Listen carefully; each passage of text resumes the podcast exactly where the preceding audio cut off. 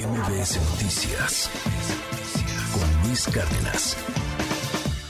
todo mundo ha estado hablando sobre el caso de Shakira en el tema de las este, revistas del corazón y que, y que, la infidelidad y, y bueno, esta canción ha salpicado mercadológicamente a marcas como Rolex, Casio, Renault, que tiene ahí un coche también que de alguna manera se habla en la, en la canción.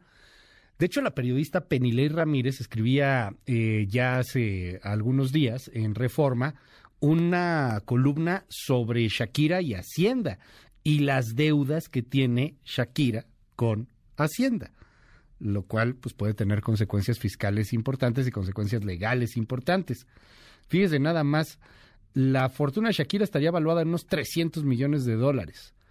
Y, y bueno, pues eh, eh, Shakira ha denunciado los métodos de Hacienda que, siguen acosándola, dice, luego de pagar más de 90 millones de euros y ser perseguida incluso por años en los que no pasó ni 60 días en España. Esto lo dice la misma Shakira.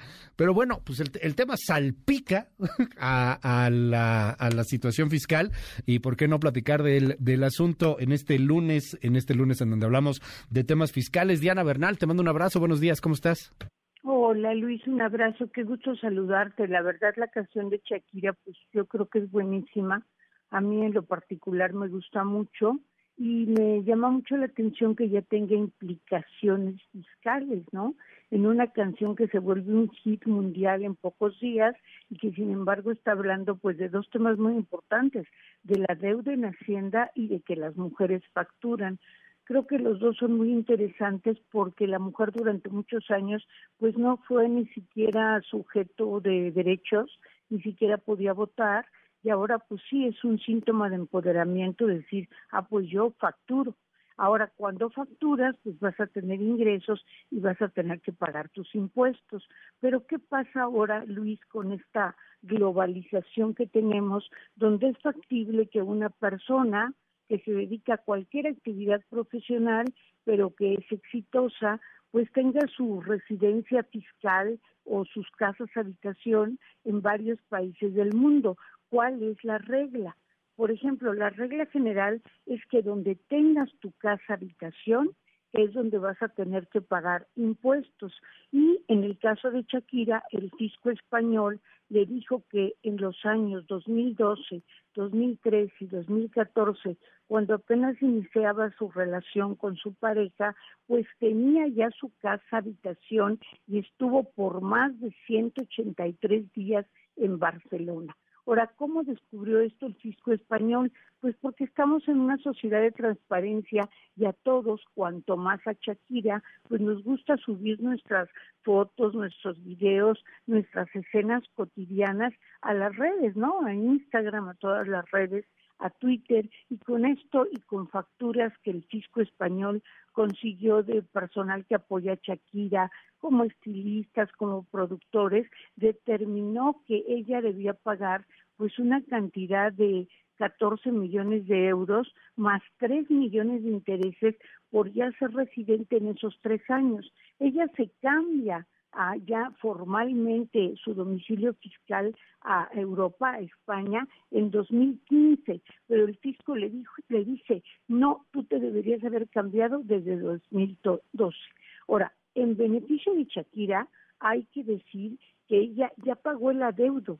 Ella en realidad sí tenía su domicilio en esos años, como lo hacen muchos y como está mal hecho, en un paraíso fiscal, en Bahamas actores, cantantes, actrices que se mueven por todo el mundo, pues buscan tener el domicilio fiscal donde paguen los menores impuestos posibles. Y ella alegaba que Bahamas se quedaba muy cerca de Barranquilla. Pero bueno, el caso es que esta relación amorosa de pareja, pues la lleva a desligarse de los demás lugares y sobre todo a arraigarse en España y eso le hace pues que ahora tenga este problema fiscal ya pagó estos 17 y medio millones de euros por esos años, Luis, pero el fisco El fisco nunca pierde y el fisco le está imponiendo una multa de 24 millones de euros y aparte la quiere procesar por seis delitos fiscales. Y es aquí donde Shakira ya no estuvo de acuerdo y se decidió mejor ir a juicio porque ella sostiene que en realidad pues no vivía en Barcelona. Entonces, eh, como eh, mensaje general, para todo el auditorio que te escucha es que ahora lo más importante para los discos en el mundo es dónde tienes tu casa habitación o tu centro de intereses vitales o bien tu centro de actividades profesionales. O sea que si, por ejemplo, tú estás residiendo en México, pero además tienes una casa, qué sé yo, en Miami, en Guatemala, pero aquí es donde tienes la mayoría de tus intereses vitales como tu familia y además obtienes aquí más del 50% de tus ingresos, ya tendrás que pagar impuestos en México. Son reglas muy complejas, pero a las que debemos estar atentos mundo globalizado, a final de cuentas, en donde ya no es tan sencillo esconder millones y millones y millones en paraísos fiscales. Oye, pero me llama la atención aquí un, un tema, a lo mejor sí un tanto más academista, un tanto más eh, eh, técnico, y es la punibilidad o, o, las penas que hay con respecto a las evasiones fiscales. A final de cuentas también se habla de cárcel. ¿Conviene una cárcel en, en este punto? Obviamente es Shakira, etcétera, pues el escándalo, todo lo que viene detrás. Hoy, hoy tenemos a un jugador por otro tema metido en la cárcel allá en España, justamente en Barcelona, acusado de una agresión sexual, pero por, por asuntos fiscales, ¿no conviene mejor que la persona esté fuera y al final pues, pues pueda trabajar y pagar lo que, lo que debe? ¿Cómo está en el mundo este tema de la cárcel? Porque aquí en México se ha criticado mucho que se mete a la cárcel a quien debe, a quien debe impuestos con lo que algunos llamaban terrorismo fiscal, en donde si te equivocabas en una factura, pues en una de esas podías terminar en el bote. ¿Cómo se mueve esto de las de la cárcel por no pagar impuestos en el, en el mundo, Diana? Toda la razón, Luis. Yo siempre he dicho que el peor contribuyente es el contribuyente muerto. Y si lo metes a la cárcel, pues prácticamente lo matas. Y te diré que la tendencia global es la misma que México. Realmente estamos en una especie de legislación que es eh, dictada en sus principios generales por organismos internacionales como la OCDE. Entonces, si tú dices, es que yo no vivo en España, y el fisco dice, tú sí vivías en España, eso es fraude fiscal. Y los fraudes fiscales, cuando son calificados, o sea, digamos, dolosos, ameritan en, todo el mundo, me atrevería a decir, o prácticamente en todos los países de la OSD, ameritan la pena de cárcel. Lo que sí es que en el caso específico de Shakira y en México también, tú puedes hacer un acuerdo reparatorio y decir, a ver, te pago la multa, pero quítame la pena de cárcel.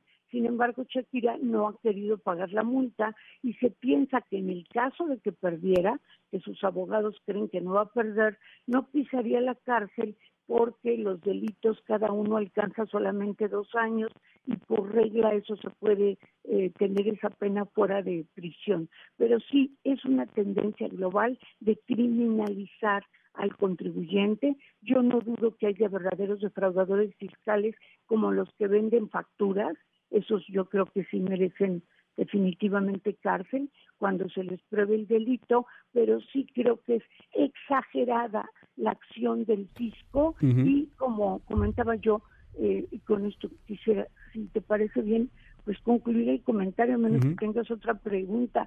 El fisco es como antes era el ojo de Dios. Está en todo el mundo, en todas partes que ve, interviene todas las cuentas y en una sociedad transparente tenemos que estar muy alertas. No hay escapatoria posible salvo la delincuencia. Te aprecio muchísimo que nos hayas tomado esta comunicación, Diana, y el tema. Y bueno, pues ahí estamos siguiéndote en las redes sociales. ¿Cuáles son? Por favor, Luis, en Twitter, en arroba Diana Bernal a 1 y en LinkedIn por mi nombre, Diana Bernal. Un gusto, Luis, un abrazo y gran inicio de semana. MBS Noticias con Luis Cárdenas.